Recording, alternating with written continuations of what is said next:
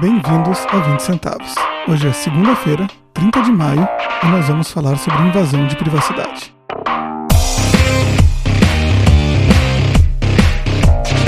Eu sou o Jorge Vasques. Eu sou o Solon Brochado.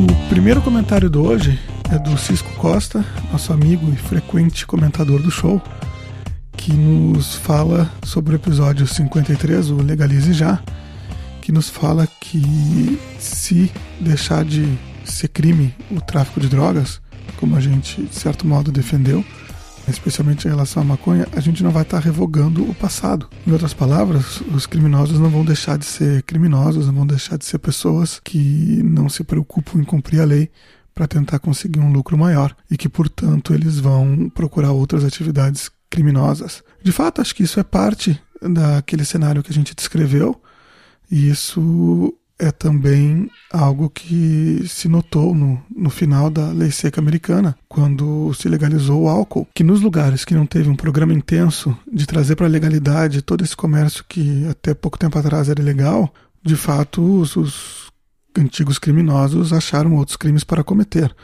E aí o, o Cisco dá até algumas ideias do que, que seriam, né? Ele fala assaltos, sequestros e outras coisas do tipo. Eu acho que sim, e acho que é pouco provável que num, num país como o Brasil, que a gente tem dificuldade de trazer para a legalidade até mesmo as pessoas honestas, né, de vida ilibada, por conta da, da, do emaranhado burocrático que a gente tem para legalizar um negócio, acho pouco provável que a gente consiga trazer aí o, o, o, Zé do Morro, que além de ser traficante, deve ter uma ficha corrida de um monte de outros crimes relacionados aí à atividade de tráfico, crimes violentos muitas vezes.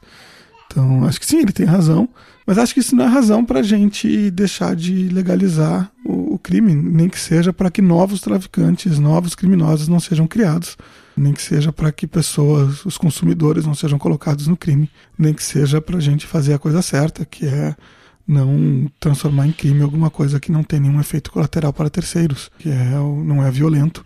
Você não pode reagir com, com violência, cadeia, multa, prisão contra quem não foi violento, contra quem resolveu só comprar e vender uma substância que a sociedade não acha que é legal. Aí acho que já é demais. Então, nem que seja por isso, vale a pena legalizar. E eu acho que o, que o, que o Cisco concordaria com, com essa última parte. Eu tenho certeza que sim. Eu tenho, não é exatamente a mesma coisa, mas acho que um, um outro exemplo de como isso acontece é estamos cansados de falar não só nós dois aqui, mas pessoas em geral, sobre o que acontece quando alguém vai preso e como aí a cadeia é a universidade do crime. E é meio que exatamente isso que acontece. Tu tira alguém do, do, do dia a dia, enfim, do, do normal do, do, do aceito da sociedade, coloca ele num lugar onde ele está cercado aí de uma série de, de outros criminosos dos mais variados, aonde o crime de fato é organizado, e a pessoa tem todos os incentivos e oportunidades para aprender mais uma série de coisas. E aí quando ele sai aqui, de, sai da cadeia, ele passa a ter uma série de bloqueios e preconceitos e outras coisas, então também naturalmente acaba indo aí para onde ele sabe sabe como agir, onde ele já sabe, onde ele, onde ele tem mais facilidade de, de andar. Então é, é meio que a mesma lógica. E da mesma forma, não é como, como o Cisco comenta ali no final do, do, do comentário dele, ele diz seria culpa da proibição, proibição pregressa, não da legalização presente. Então, de fato, não é, não é razão para não legalizar, como não é razão para não prender alguém que mereça ser preso, é razão para melhorar, melhorar a cadeia ou melhorar as, as punições. Da mesma forma, é uma maneira para pensar melhor como legalizar ou deixar de proibir, especialmente, uma série de coisas daqui para frente. Aproveitando uh, o, o ensejo, não diretamente relacionado a esse comentário, mas porque o mesmo Cisco me chamou a atenção no, no episódio da semana passada, eu falei que, enfim, a Venezuela não tinha dinheiro para pagar o papel para imprimir o dinheiro. E na verdade ele me corrigiu, está lá o o link estava lá para quem conferiu, deve ter anotado, mas como sabemos que nem todo mundo clica nos links, o que acontece é que eles já compram, na verdade, o dinheiro pronto. Eles encomendam aí de gráficas, enfim, de empresas especializadas nisso, e essas empresas que eles não estão conseguindo pagar e essas empresas não estão aí já enviando mais dinheiro, então eles não conseguem imprimir dinheiro na velocidade com que a inflação aumenta no país. Então está começando a faltar dinheiro entre outras tantas coisas. Inclusive, só por curiosidade, essa, na semana passada a Coca-Cola parou de produzir Coca-Cola no país, o que eu imagino que seja um golpe dos monstros imperialistas capitalistas, nada mais claramente capitalista do que a Coca-Cola. E também a Lufthansa parou de viajar para o país porque não consegue mais comprar combustível. Então segue o drama venezuelano. Próximo comentário, quem nos faz é o, é o Marcelo Besch, outro frequente comentarista do programa, em que ele está acompanhando as reações contra o projeto de lei 25716, que, salvo engano, é o projeto de lei que autoriza é, renegociação de dívidas da União com, com estados e Distrito Federal. Aquele assunto que vai e volta, né, reclamam das, das dívidas dos estados está muito alta, e especialmente agora em motivo em período de crise, quando a arrecadação cai, fica mais grave ainda para os governadores que tem dificuldade de fechar as contas e uma das grandes contas é o serviço da dívida estadual. Para quem não sabe, na época do Plano Real, uma das, das grandes e mais importantes uh, medidas que foi tomadas na, naquele momento foi a federalização né, das, das dívidas, tanto dos estados quanto dos municípios, que tinham enfim, débitos muito grandes a pagar. Então, a União é, assumiu essas dívidas e os estados e os municípios assumiram o dever de pagar com um limite aí em relação à sua arrecadação dos juros e o principal dessa dívida para o governo federal. E esses pagamentos são utilizados para fazer o,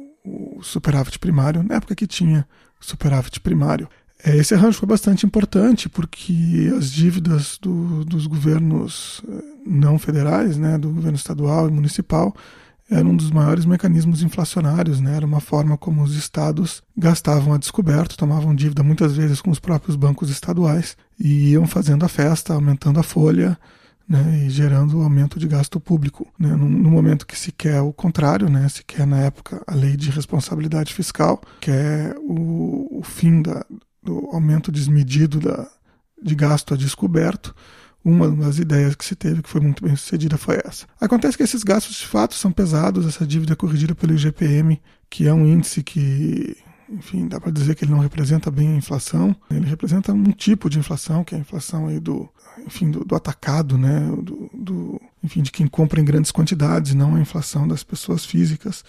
Né? O dólar tem um peso muito grande no IGPM, então nesse ano, por exemplo, o IGPM é esperado que suba muito. Enfim, tem uma série de problemas com o IGPM, mas enfim, é um índice de inflação como qualquer outro e é sempre arbitrário como qualquer outro. Aí, mas isso já é outra conversa. Então, feita essa introdução, é, há nesse momento de novo né, o desejo de se renegociar essas dívidas e abrir mais espaço no orçamento dos governos estaduais e municipais, especialmente para pagar aquela despesa que é a mais difícil de ser comprimida, que é a despesa com o funcionalismo público. Né? Essa aí é muito difícil porque, enfim, são esperados aumentos todos os anos tem uma série de, de leis, tipo a famosa irredutibilidade dos salários, tem a outra que proíbe a demissão de funcionários públicos, então esse é um pedaço muito difícil de reduzir. Acontece que no projeto de lei, e aí eu não sei quem é que colocou isso, existe um artigo terceiro que condiciona né, uma série de medidas de austeridade, acrescenta uma série de, de medidas de austeridade a quem aderir então ao refinanciamento, né, essa essa ajuda aí do governo federal. Eu posso estar completamente errado, esse projeto pode ser sobre outro tipo de ajuda, mas é um, é um projeto de, de ajuda do governo federal aos governos estaduais. E essas, e essas medidas de autoridade são não dar aumento, não contratar mais gente, não, enfim, não dar vantagens, basicamente não dar vantagens a mais, não contratar mais cargo comissionado. Tem uma, uma lista aqui de, de coisas aí que não, não vai poder fazer para manter as contas em ordem. Na verdade, é só isso. Você quer uma ajuda, você está pedindo ajuda, né? então quem está te dando ajuda está te colocando uma série de condições para que você não precise de ajuda de novo no futuro. Faz todo sentido, só que há aí uma miríade de, de petições aí de funcionários públicos, associações de funcionários públicos contra essas medidas. E aí o, o Marcelo fala para gente que ele só conseguiu encontrar uma petição a favor dessa, dessa parte do projeto de lei né, e diz: poxa, se a gente não se manifestar contra, nós que somos os pagadores de impostos vamos acabar pagando pato. Os estados vão pegar aí esse benefício o governo federal está concedendo para eles. Em vez de, de colocar isso para a população, vão transferir isso tudo para essa casta de privilegiados que são funcionário, funcionalismo público. E, então ele né, urge que a gente se, se organize e, e, e faça alguma coisa para tentar barrar né, essa iniciativa contra o projeto de lei dos funcionários públicos. Ele tem toda a razão, mas é uma luta em glória, porque É aquilo que a gente já discutiu aqui no show várias vezes. Quando você tem benefícios concentrados e prejuízos difuso, difusos, o sistema trabalha a favor dos benefícios concentrados. Não tem jeito. Quando os funcionários públicos podem se organizar por meio das suas associações e gastar cada um deles enfim, dinheiro, tempo, o que for, fazendo esse lobby e conseguirem remover isso da lei e trazer vantagens para si, essa vantagem é bastante tangível e, e fácil de ser entendida para eles, é no bolso deles todo mês. Ao passo que para a população isso vai significar um real, dois reais por mês a mais de gasto, e aí não justifica nem você ler o projeto de lei. Seu tempo para ler e entender um projeto de lei vale muito mais do que um, dois reais. Essa é a história dos benefícios concentrados, dos prejuízos difusos. Então acho que a gente tem pouca chance politicamente de barrar essa lei. Né? Embora quem, como o Marcelo e eventualmente a gente aqui, esteja disposto a gritar contra isso, que o faça e eu vou gritar junto. É, na verdade, ele está sendo favorável, né? Ele quer que passe cortes como esses. O que está previsto na lei são cortes na verdade, impedir que, que aumente salário, impedir que se contrate mais gente, impedir que cresça relacionado ao crescimento da, do, da economia. Acho que tem algum limite nesse sentido. É uma discussão meio bem complexa ultimamente. A, a indicação nesse momento é de que os estados vão dar calote na União.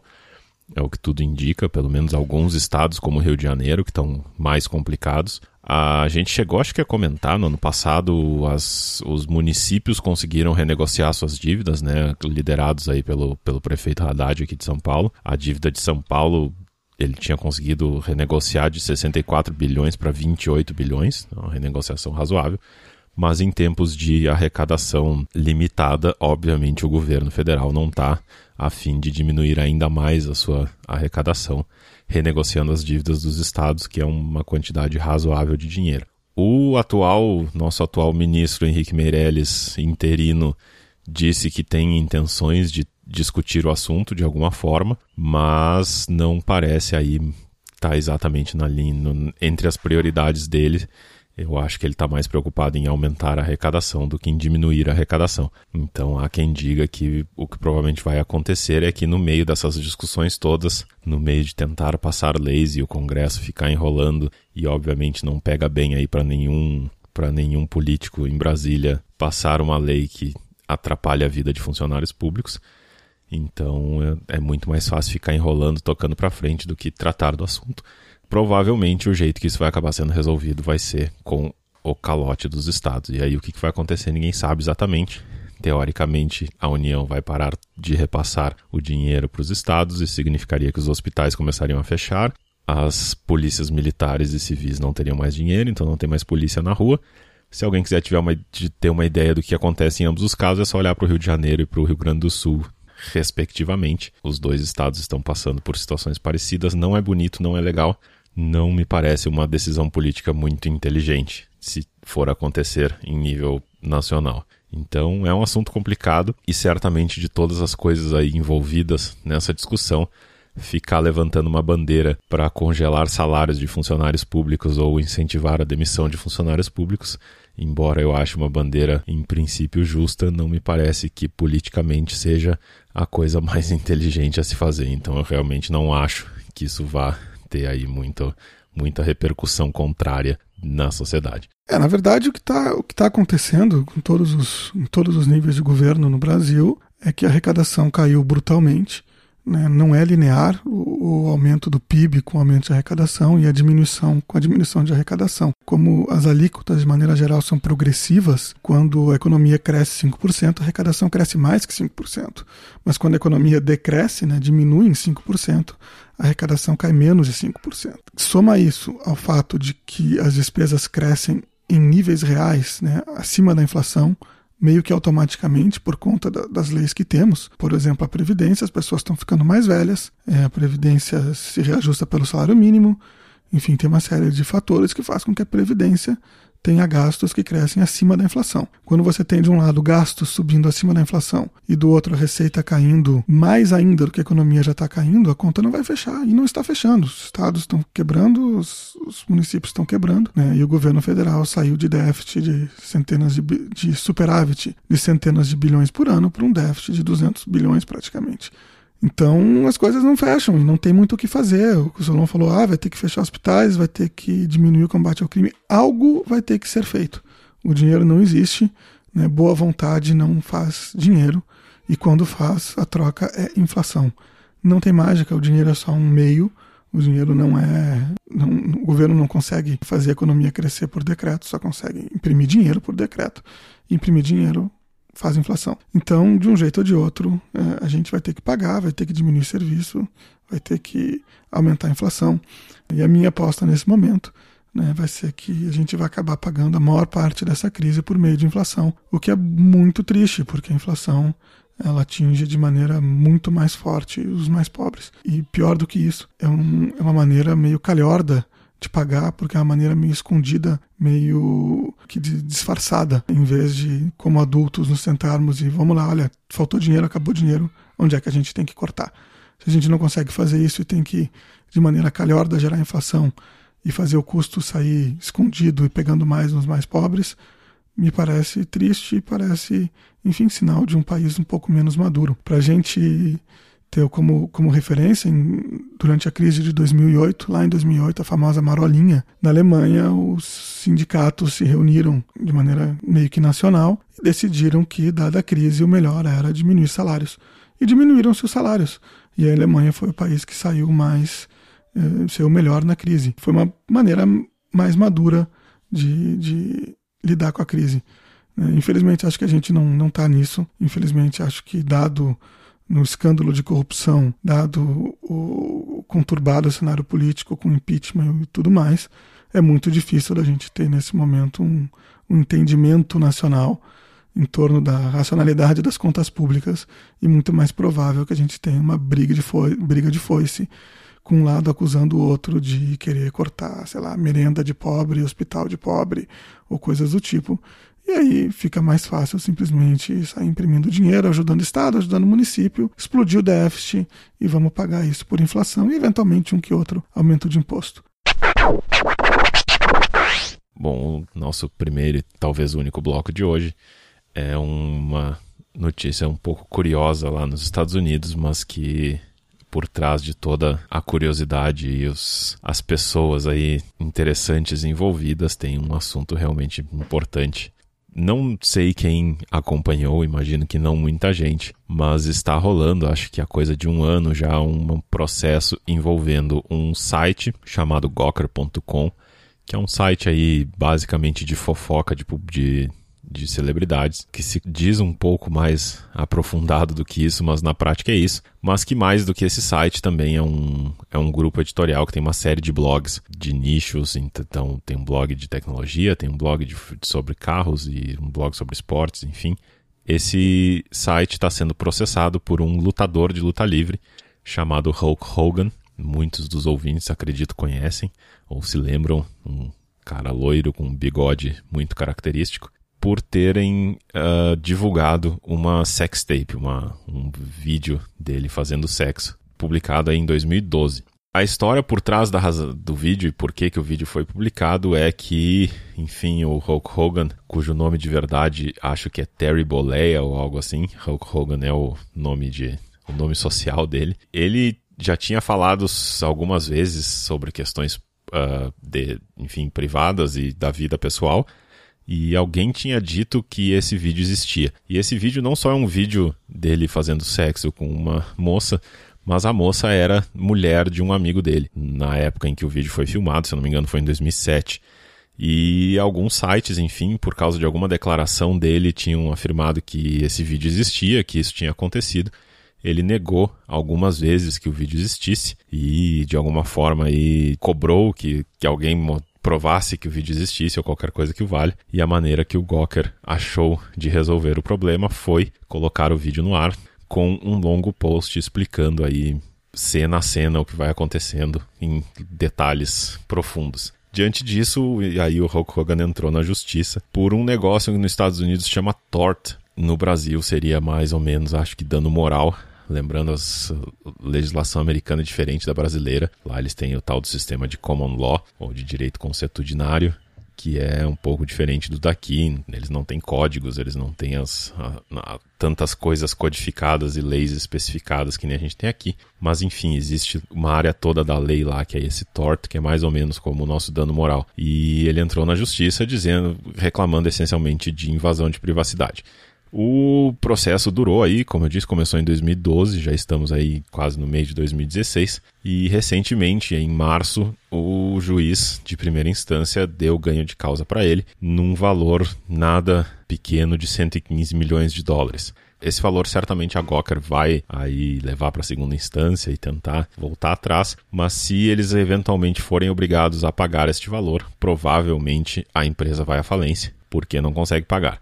No meio dessa discussão toda, após a decisão do juiz, o editor-chefe desse site, do Gawker, o Nick Denton, dono do site, criador do site, é, deu uma declaração para alguns sites de que ele achava que existia um terceiro envolvido, que alguém estava aí financiando o processo e dando dinheiro tanto para os advogados como para o próprio Hulk Hogan para ele poder fazer esse processo e que tinham algumas questões envolvidas aí, questões mais processuais que eles achavam estranhas. Por exemplo, uma das. É, na verdade, o processo não é um processo só, são vários, existem.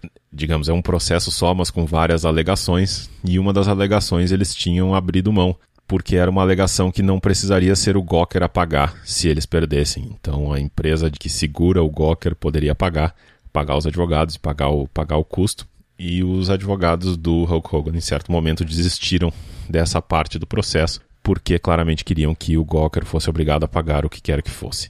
No meio dessa discussão toda, então o Nick Denton disse que achava que existia alguém, e aí tudo indica que ele não só achava como ele sabia, ele só estava dizendo isso para outros sites irem atrás, ou outros jornais, ele disse que tinha alguém aí sustentando o propagando, enfim, financiando o processo pelo lado do Hulk Hogan. Rapidamente, alguns jornais, eu não me lembro se foi a Forbes ou a Fortune, foi, foi atrás, além do New York Times, e descobriram que sim, tinha uma pessoa aí financiando o processo. Essa pessoa chama-se Peter Thiel, ele é um bilionário americano do, do universo da tecnologia. Ele é um cara esquisito, é um cara com algumas opiniões estranhas, ele é daqueles caras que acha que nunca vai morrer que investe aí no, no, no, famoso na, na, singularidade. Ele acha que chegaremos nos próximos anos, aí em coisa de 15 a 20 anos, numa situação em que os, a tecnologia vai ter avançado tanto que a gente vai poder fazer o upload da nossa, da nossa consciência para computadores e se nos livrarmos dos nossos corpos e nunca mais morrer.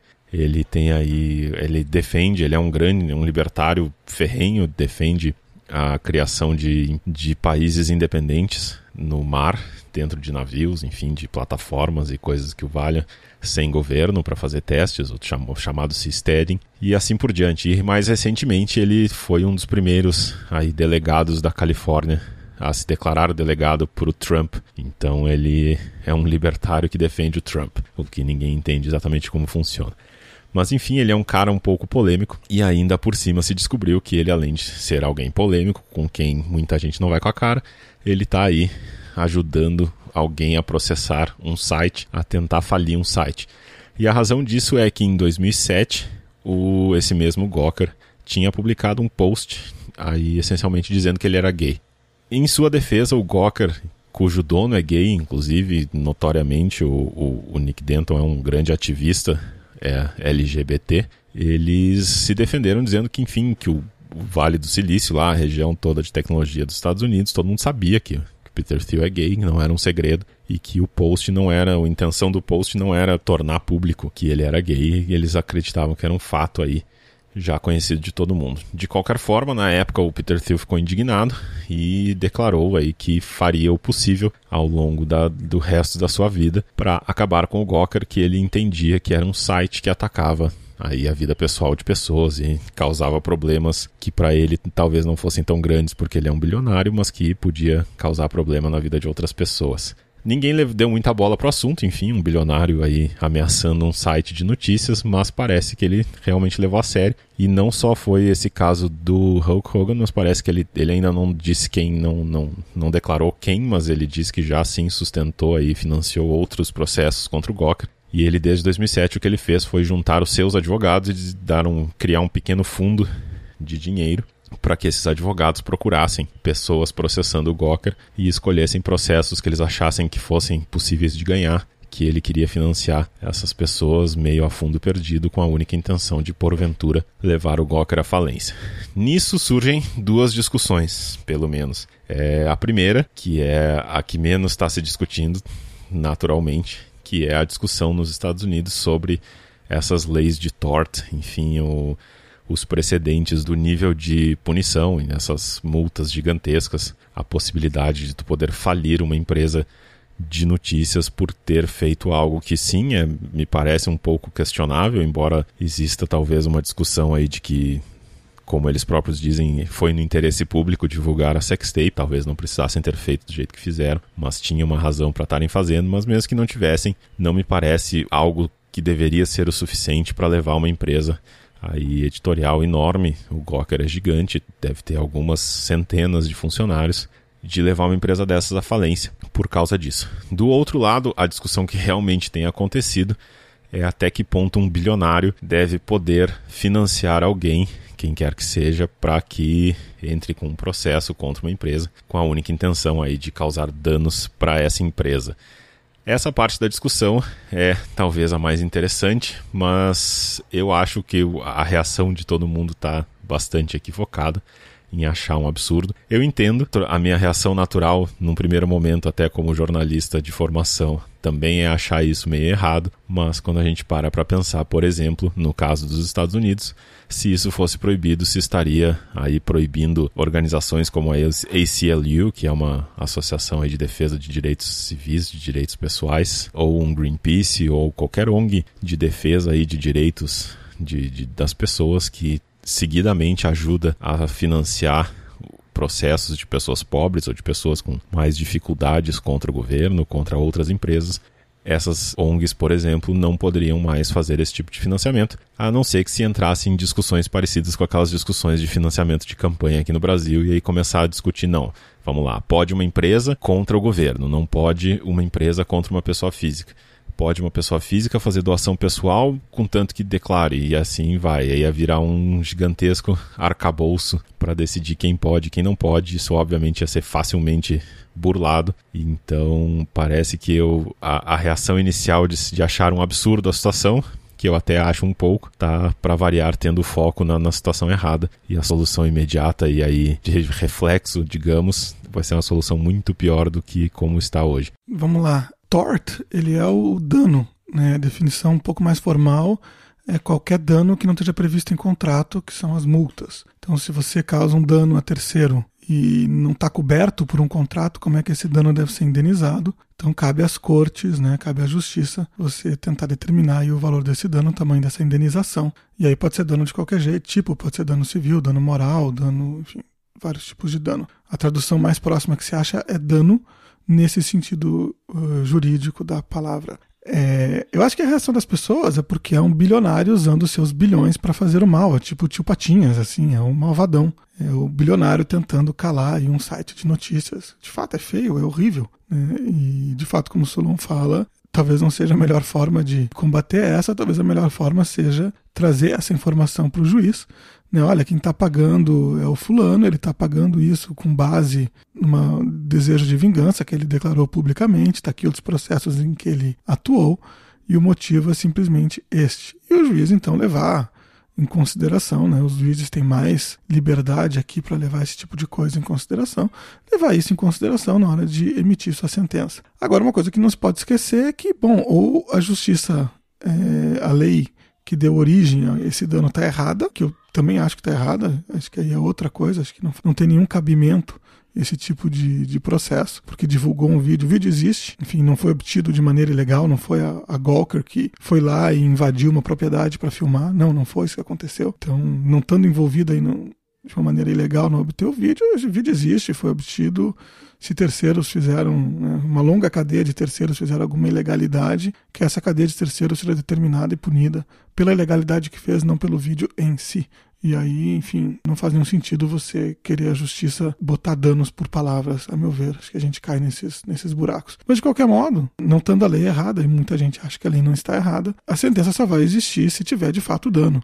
Se não tiver o dano, em algum momento do processo judicial, seja nos recursos, em algum momento, vai se fazer justiça. É isso que a gente tem que acreditar que é para isso que serve o sistema de justiça. Uma coisa importante de notar é que, via de regra, nos Estados Unidos você não tem os chamados honorários de sucumbência. Né? E isso muitas vezes é utilizado para fazer, para processar as pessoas e fazerem elas perderem, mesmo ganhando. Se você faz uma, uma empresa ter um processo muito, muito, muito longo, os custos advocatícios, os custos processuais de tocar esse processo por muitos anos, mesmo que você venha ganhar, podem ser acabar sendo proibitivo e a justiça, de maneira geral, nos Estados Unidos não tem como indenizar esse tipo de custo. Ou seja, a parte que inicia o processo e perde o processo não precisa indenizar a pessoa que foi processada pelos custos processuais. Isso acaba sendo, né, esse buraco legal aí acaba sendo utilizado como uma forma de é, fazer com que o próprio processo já seja uma punição.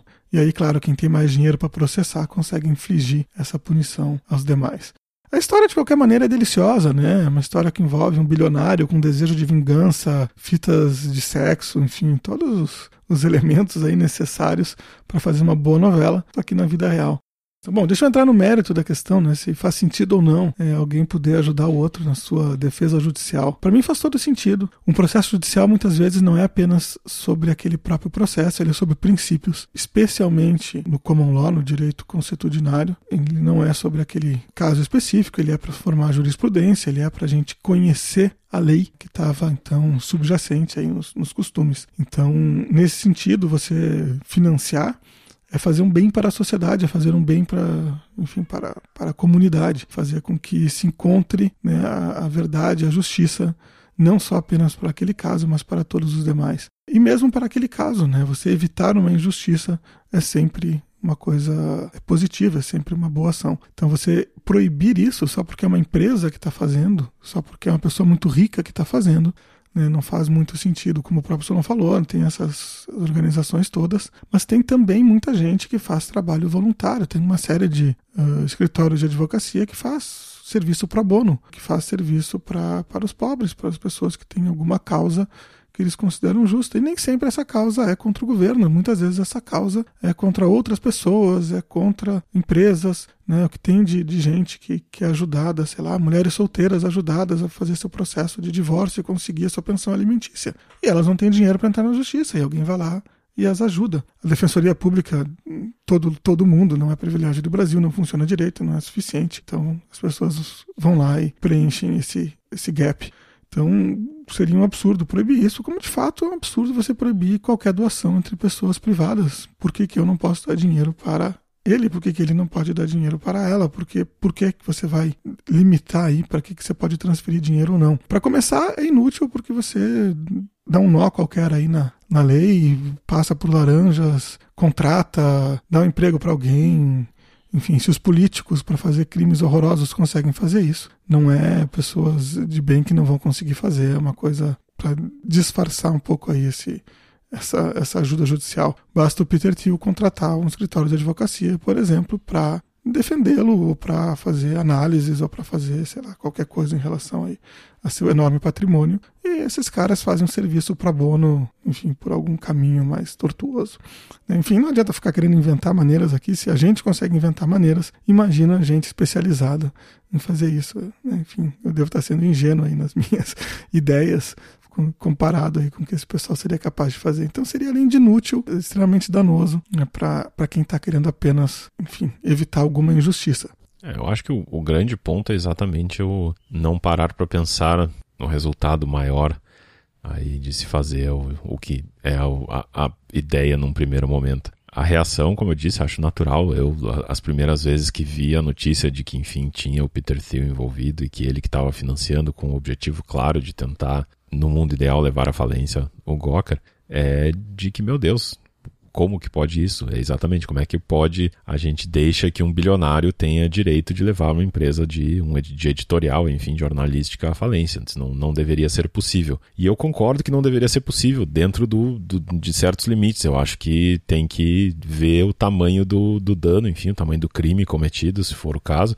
Não acho, como disse nesse caso, que tenha, por mais que se aceite a ideia de que houve uma invasão de privacidade e que, enfim, existe toda uma discussão parte do, parte do processo é a discussão de se ele foi filmado, se ele sabia que estava sendo filmado, se ele não sabia que estava sendo filmado, enfim, tem todos os detalhes sórdidos aí do, do processo. Mas independente, vamos partir do pressuposto que sim, ele foi filmado sem saber o que é, no, acho que nos Estados Unidos é crime, no Brasil também, se eu não me engano. Vamos aceitar que isso é fato Vamos imaginar que o Gawker conseguiu o, o, vídeo de maneiras duvidosas, o que não há discussão, eles conseguiram, o vídeo já era público, já sabia que o vídeo existia, e alguém, com, alguém entregou para o Gawker, ou enfim, vendeu, seja lá como for, e eles se aproveitaram disso para fazer o post. Mas vamos imaginar o pior dos casos, vamos imaginar que sim, ele foi filmado sem saber, o Gawker não conseguiu esse vídeo da, da, da maneira mais correta, ou enfim, quem passou este vídeo para o Gawker, não conseguiu, foi hackeando um celular ou qualquer coisa que vale.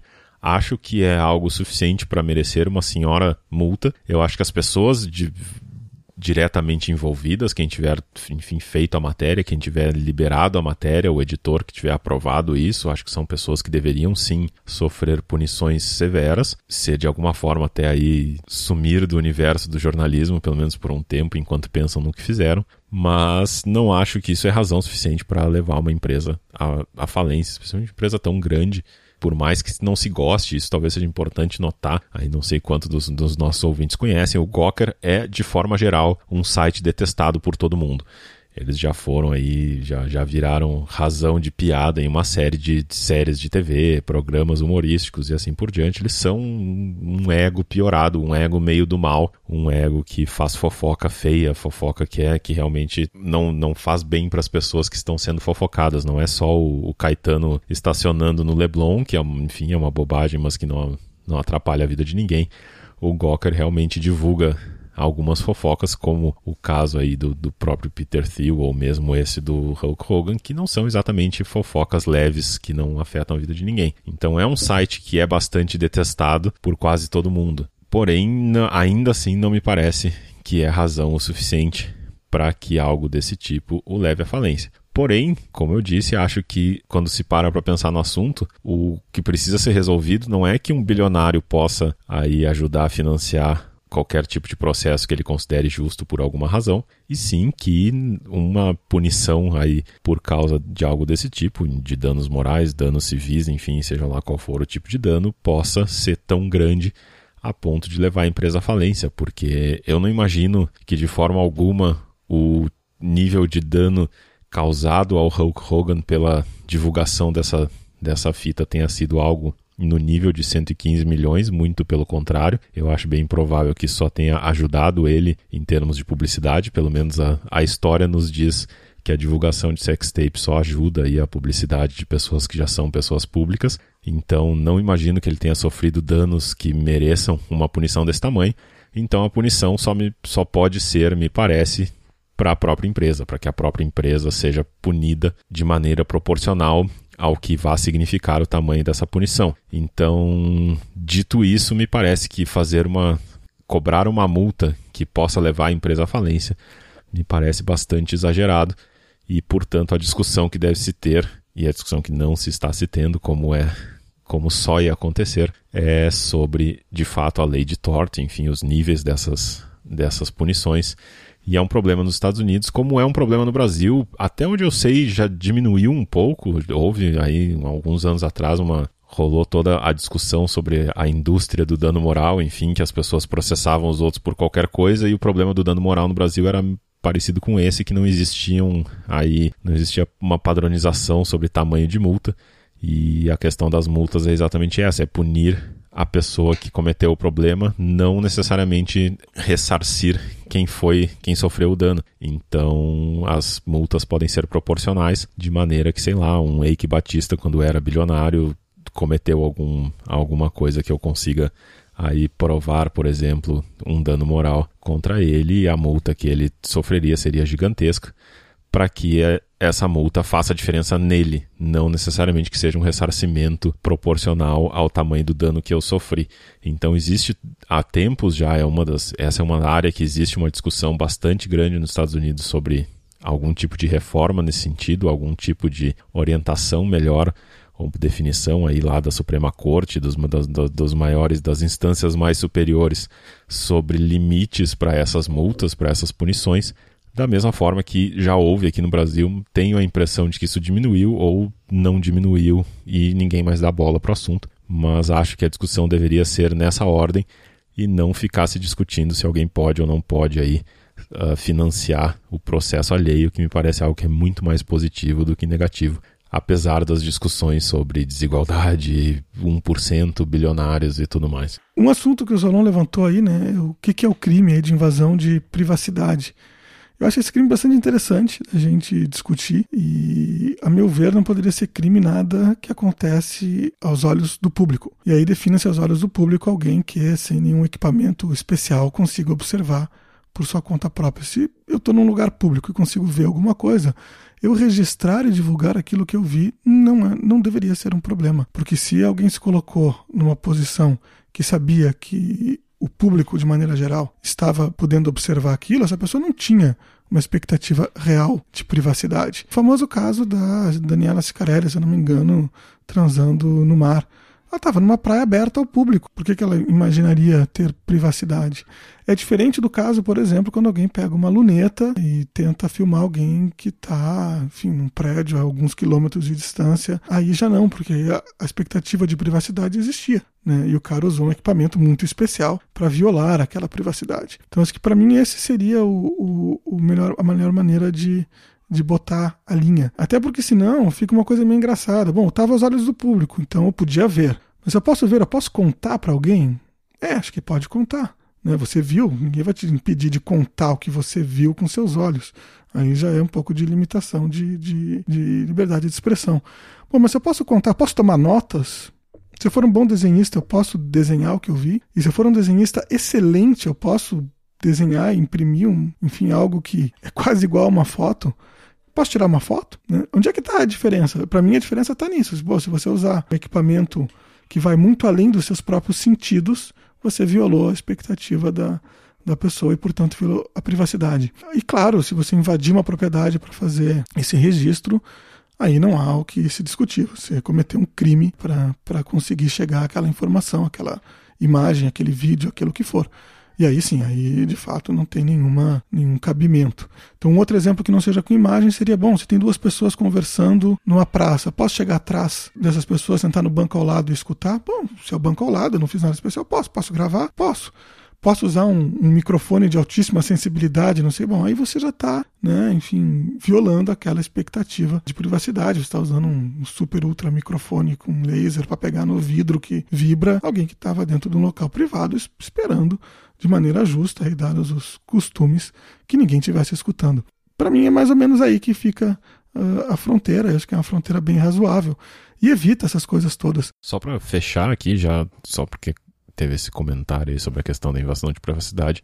Eu recomendo aí para quem tiver tem que estar tá com o inglês um pouquinho em dia, porque não, no, o assunto não está sendo coberto pela imprensa brasileira, obviamente. Mas para quem tiver aí, dê uma procurada nos, nas matérias, porque realmente parece, parece história de filme de filme bem pastelão de, de Hollywood, uh, os detalhes todos do processo. O cara que.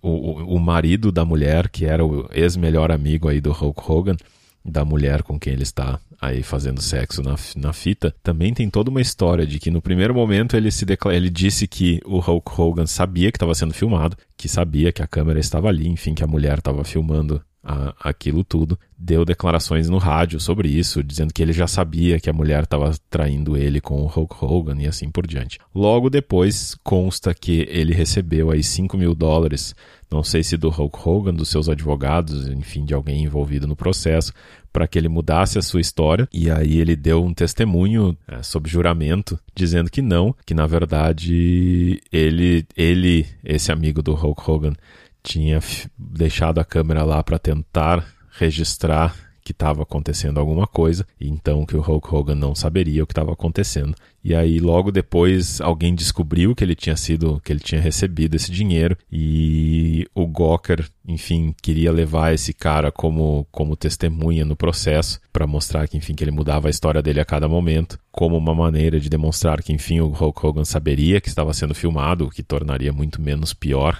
a situação toda. E esse cara acabou, no meio dessa discussão toda aí, apelando para a velha e boa quinta emenda da Constituição americana, parecida com o que temos na Constituição brasileira, em que ele não pode ser obrigado a dar testemunho ou a entregar nada que incrimine ele próprio. Então ele pediu aí em nome da quinta emenda que ele não fosse obrigado a testemunhar e não foi não foi envolvido.